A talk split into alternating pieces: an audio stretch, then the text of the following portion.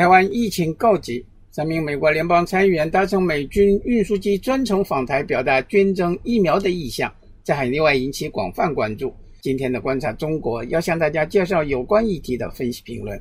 新加坡联合早报署名杨丹旭的评论说：本月六日，三名美国参议员罕见乘坐美国空军 C 十级战略运输机飞抵台湾，成为台海局势紧张升级的又一导火索。有大陆舆论形容美国军机直接降落台湾，是美台切香肠战术又下了离手指更近的一刀。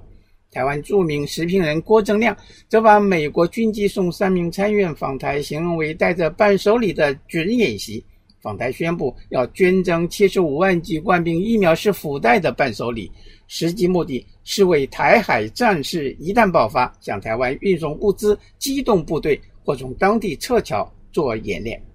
台湾自由时报的社论说：“亮点，与其说是疫苗，不如说是军机。如果说日本赠送台湾一百二十四万剂 A Z 疫苗选在六月四日隐含象征意义，那么参议员访问团搭美国军机选在六月六日来台旋风式访问，也难免引人诺曼底登陆的联想。”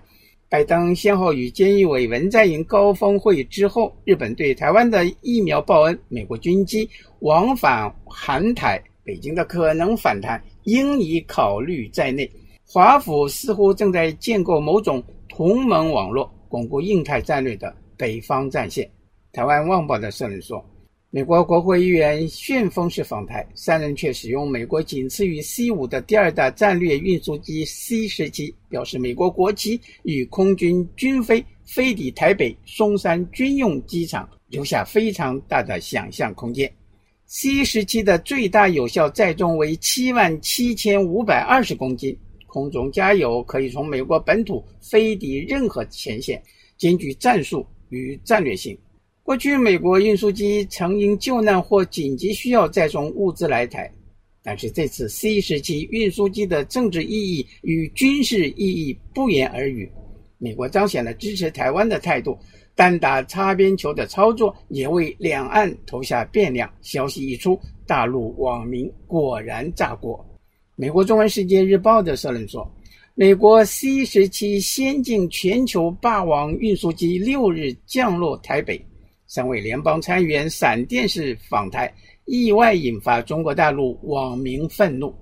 但怒责对象不是美国或台湾，而是调侃讽刺中共当局声称对台拥有主权，强调不惜一战也要统一台湾。美军抵达台湾之日，或只要美军飞机直接在台湾起降，台海战争将就此打响。结果美军真的来了。共军不敢拦截或尾随进入台湾领空，不敢驱离。我们的红线就是没有红线。彭博通讯社、联合早报、美国之音和法国自由广播电台等国际媒体都注意到大陆这些现象，旁衬北京对台威吓、战狼外交官和鹰派媒体对美台张牙舞爪，反而自打嘴巴。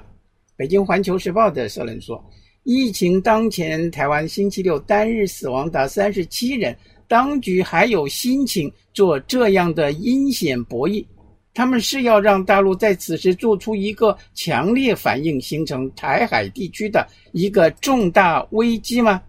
他们政治算计到了不顾防疫、不顾人命的地步，真是让人不齿。我们在此正告美台当局，针对一个中国切香肠，最后切掉的一定是他们的手指。